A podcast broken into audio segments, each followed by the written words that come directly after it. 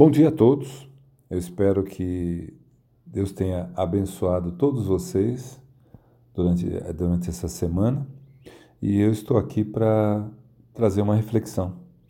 É, certamente, como vocês, eu sinto falta da presença física, de apertar a mão, de dar um abraço, de ganhar um beijo, mas eu agradeço pela oportunidade de mandar uma mensagem, que de alguma forma receber todas as mensagens nas aulas da escola dominical. Eu quero começar cumprimentando o pastor Rafael e a Solange pela coordenação das atividades, pela, pelo estímulo, enfim, pela organização, que não é fácil e que está sendo desenvolvida a contento. Bom, o tema que eu quero propor nesse momento está ligado ao casamento e o título é O Casamento, uma bênção de longo prazo. Esse é o título. E eu estou bem motivado com esse assunto porque ele é um assunto que não sai da minha cabeça. Ele é muito importante. Ele é algo que realmente é um diferencial da minha vida. E quando eu digo que o casamento é uma bênção de longo prazo, nós temos dois conceitos. Um, do casamento, referente ao casamento, ou que lógica está ligada ao casamento. Eu posso pensar no casamento como algo que as pessoas almejam. Então é algo a ser efetivado. Alguém que procura é, uma futura cônjuge, um futuro cônjuge. Segunda perspectiva é diz respeito a um rito. Bom, o casamento é um momento lindo, um momento maravilhoso, é um momento de muita emoção. E o terceiro, terceira perspectiva, é, o casamento é uma jornada da vida, é algo de longo prazo, é algo que é composto por etapas. Quando de alguma forma é, eu sou um recém-casado, quando de alguma forma eu tenho mais alguém na família, os filhos estão chegando, quando alguém é, olha os filhos crescendo, quando numa outra fase é, a grande preocupação é cuidar dos pais, tios, avós, e uma outra fase quando cuidar do outro é a ênfase mais importante. Ou seja, podemos ter várias fases. E a bênção de Deus em relação ao casamento é fundamental. Perceber que o casamento é uma bênção é fundamental. É nessa linha que eu pretendo caminhar. E a, a, a lógica da bênção, se nós pegarmos do ponto de vista estritamente cognitivo, é um desejo benéfico com efeito no sentido espiritual. Ou seja, na Bíblia nós temos vários casos de alguém que queria ser abençoado aquilo tinha uma força enorme do ponto de vista de motivação, de entendimento de vida, de satisfação. E todos nós somos abençoados pelo sangue de Jesus, pela nossa salvação. A palavra bênção parece que é uma coisa corriqueira, a gente nem dá, muita, dá muito valor. em alguns momentos nós imaginamos que bênção também pode ser algo que tenha dimensões diferentes.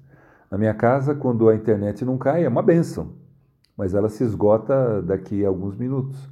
Mas ser abençoado é algo diferente e todos nós temos esse privilégio. Bom, o momento que nós vivemos, isolamento, isolamento social, que coisa, hein? Eu nunca tinha ouvido essa palavra, coronavírus, é, máscaras de proteção, enfim, uma série de palavras que agora fazem parte do nosso dia a dia e que elas apareceram de repente, junto com muito sofrimento, muita angústia, muita tristeza nessa pandemia. E o isolamento social ele está gerando uma série de consequências. É, na verdade, uma rediscussão, uma renegociação de espaço físico nas casas, e físico, espaço temporal, você pode usar um certo espaço num certo momento, porque alguém vai usar num outro momento. Você tem também o espaço tecnológico. Olha, se você ligar o computador e eu também, nenhum dos dois vai conseguir baixar um arquivo. Que coisa, hein? Jamais imaginamos uma situação dessa. Mas o que tem de importante em relação a esse isolamento social, que certamente vai, vai render uma série de pesquisas e, e mudanças porque na verdade o mundo nunca mais vai ser o mesmo e as mudanças são muito rápidas, muito radicais, não só no que diz respeito à tecnologia, mas comportamento e repensar o valor da vida. Essa é uma oportunidade importante que é, esse momento está nos condicionando, principalmente porque não sabemos quando ele vai terminar. Temos os otimistas, os pessimistas. E, e aí, hein? O que, que tem a ver o casamento? Bom, nós temos, na verdade, tensões, pressões. Em vários momentos da vida, trazendo incerteza, insegurança, angústia, que, na verdade, fazem parte de um momento vivido, de uma etapa da humanidade. E com relação a isso, a lógica do casamento, ela ela tem por si só algumas tensões. Se eu estivesse pensando nessa reflexão quatro, cinco ou seis meses atrás, eu estaria pensando que o casamento tem algumas tensões.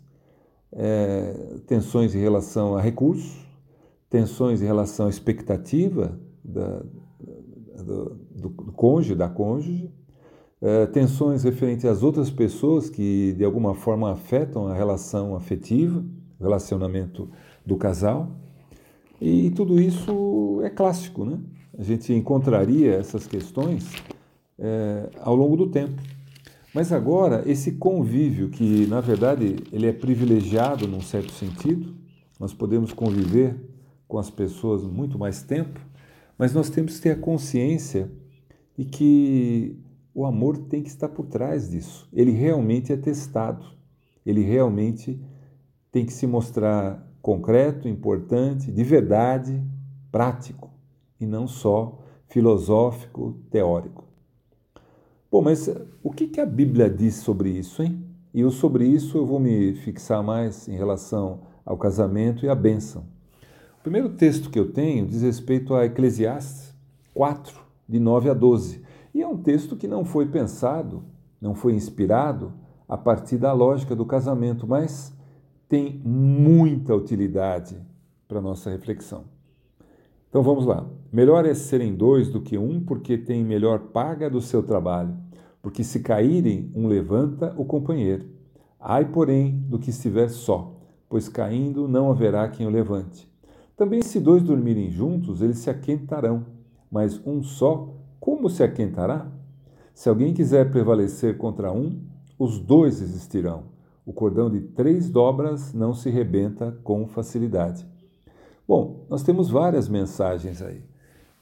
Primeira, do ponto de vista da união, do ponto de vista de que a Bíblia, embora tenha, eu vou usar a palavra heróis, ela tem um, uma preocupação de nos mostrar que o coletivo é importante, o grupo é importante e a família aí é o núcleo fundamental direcionada pelo casal. Então esse texto mostra que as pessoas juntas elas têm mais força em termos de defesa, elas têm mais possibilidades do ponto de vista de crescimento e elas têm mais possibilidades do ponto de vista de se ajudar. Esse apoio pode ser é, motivacional, emocional, ele pode ser financeiro, enfim, a força do casal ela pode ser entendida também a partir desse texto. O segundo texto que eu gostaria que a gente levasse em conta está em Gênesis 2,18. Disse mais o Senhor Deus: Não é bom que o homem esteja só. Falei uma auxiliadora que lhe seja idônea. O que eu quero aproveitar dessa visão de Deus é que o casamento é uma coisa boa e ela foi pensada não só para um momento circunstancial, por um rito, um momento emocionalmente importante, alegre, festivo, mas para toda uma trajetória. E é isso que esse texto nos mostra. E é isso que, de alguma forma, quando a gente percebe as suas colocações, elas nos permitem entender melhor o eh, momento de vida de cada um de nós. É, um outro texto que eu entendo como importante diz respeito a também a Gênesis 1:27. E que muitas vezes nós não paramos para meditar, para avaliar, para entender. E ele diz o seguinte: Criou Deus o homem, a sua imagem, a imagem de Deus o criou, homem e mulher os criou. E Deus os abençoou. A bênção de Deus, ela não é instantânea, não é para um momento, mas para a vida toda. Então, entender que o casamento é algo abençoado por Deus é muito importante. É algo que é bom, é algo que de alguma forma foi colocado como um relacionamento de longo prazo. Hoje nós vimos, percebemos, e isso nós podemos olhar nas sociedades como um todo, em países diferentes, que a formatação do casamento ela mudou. Em alguns momentos o peso do rito, em alguns momentos o, o, a, a composição da família, a forma como as pessoas assumem responsabilidades sociais, mas esse texto, acima de tudo, mostra o propósito de Deus e a bênção como algo que transforma a sequência da vida como, como algo muito bom. É, Gênesis 12, 3 é um texto também importante para a gente pensar no indivíduo e no grupo, e é um texto que foi que traduz a mensagem de Deus para Abraão. Ora, disse o Senhor a Abraão: Sai da tua terra, da tua parentela e da casa de teu pai e tua mãe, e vai para a terra que te mostrarei. De ti farei uma grande nação e abençoarei e te engrandecerei o nome. Se tu uma bênção. Então, o que nós podemos perceber é que em vários textos da Bíblia, o reforço a um núcleo que pode se ampliar com muita força.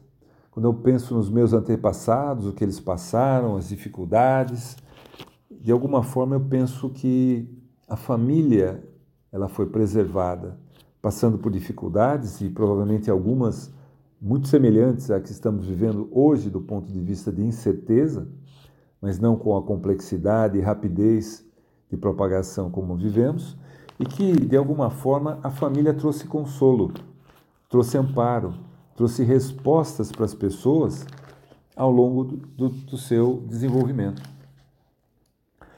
O outro texto que eu gostaria de ver, que diz respeito à, à mútua dependência, ou seja, é, esquecendo um pouco o machismo, o feminismo ou outras questões, está em 1 Coríntios 11. No Senhor, todavia, 11, 12. No Senhor, todavia, nem a mulher é independente do homem, nem o homem é independente da mulher. Isso é muito legal. E é uma realidade, né? Principalmente quando no passar do tempo, no transcorrer da trajetória, nós temos momentos em que eu posso vivenciar dificuldades, sejam elas econômicas, emocionais, físicas, saúde mesmo, e eu tenho alguém que de alguma forma entende mostra o seu amor, a sua compreensão, e isso na jornada da vida é muito precioso, é muito importante. É, temos um outro texto em que, Efésios 5, 22 a 32, é um texto relativamente longo, em que existe a analogia de Jesus e a igreja em relação à noiva, né? e que de alguma forma a, a descrição ela se aproxima muito da relação humana, do afeto, do carinho, da proteção que devem ser consideradas nessa, nesse relacionamento. É, a outra questão, e que ela é fundamental do ponto de vista da construção é, do raciocínio é, do casamento como bênção, diz respeito àquilo que a gente encontra em 1 Coríntios 13. Na verdade, todo relacionamento ele está pressupondo a lógica do amor. É isso que está por trás. É isso que deve ser abençoado. É isso que dá estrutura para a sequência de vida. Então, em Coríntios 13, eh, a partir do, do versículo 4 até o 7, o amor é paciente, é benigno, o amor não se arde em ciúmes, não se ufana, não se ensoberbece, não se conduz inconvenientemente, não procura os seus interesses, não se exaspera, não se ressente do mal, não se alegra com injustiça, mas regozija-se com a verdade. E o sete, que eh, não tem a, a, o não como antecedente, né? tudo sofre, tudo crê, tudo espera, tudo suporta. Quando nós pensamos nesse momento de tensão, de, de pressão, de dificuldade é, dentro dos lares, é, a leitura desse texto pode proporcionar a paz. A leitura desse texto pode proporcionar uma condição de repensar atitudes, formas de atender o outro, de alguma forma ser sensível ao outro. E o último texto que eu tenho para nossa reflexão e a nossa, é, o nosso olhar diz respeito ao Salmo. É o Salmo 127. E é um texto que, para mim, particularmente, aí usando um pouco da, da minha exposição, a minha intimidade, é, foi lido por um, uma pessoa muito cara para mim. Alguém que vivenciou a igreja do Ipiranga é, na década de 60, na década de 70, o José Solino Lopes, o popular Inha. E logo que eu casei, ele fez uma visita. E nessa visita ele leu um texto, exatamente esse texto que eu guardo com muito carinho. É o Salmo 127. Se o Senhor não edificar a casa, em vão trabalham os que a edificam. Se o Senhor não guardar a cidade, em vão vigia a sentinela. Inútil vos será levantar de madrugada, repousar tarde, comer o pão que penosamente granjeaste, aos seus amados ele o dá enquanto dorme. É, Para mim, essa, esse texto é muito importante, porque é, é uma outra forma de entender uma bênção, uma bênção que é de longo prazo e que todos nós podemos tomar posse. Muito obrigado pelo tempo de vocês, que Deus os abençoe durante toda essa semana, de toda a sua trajetória, toda a sua vida. Amém.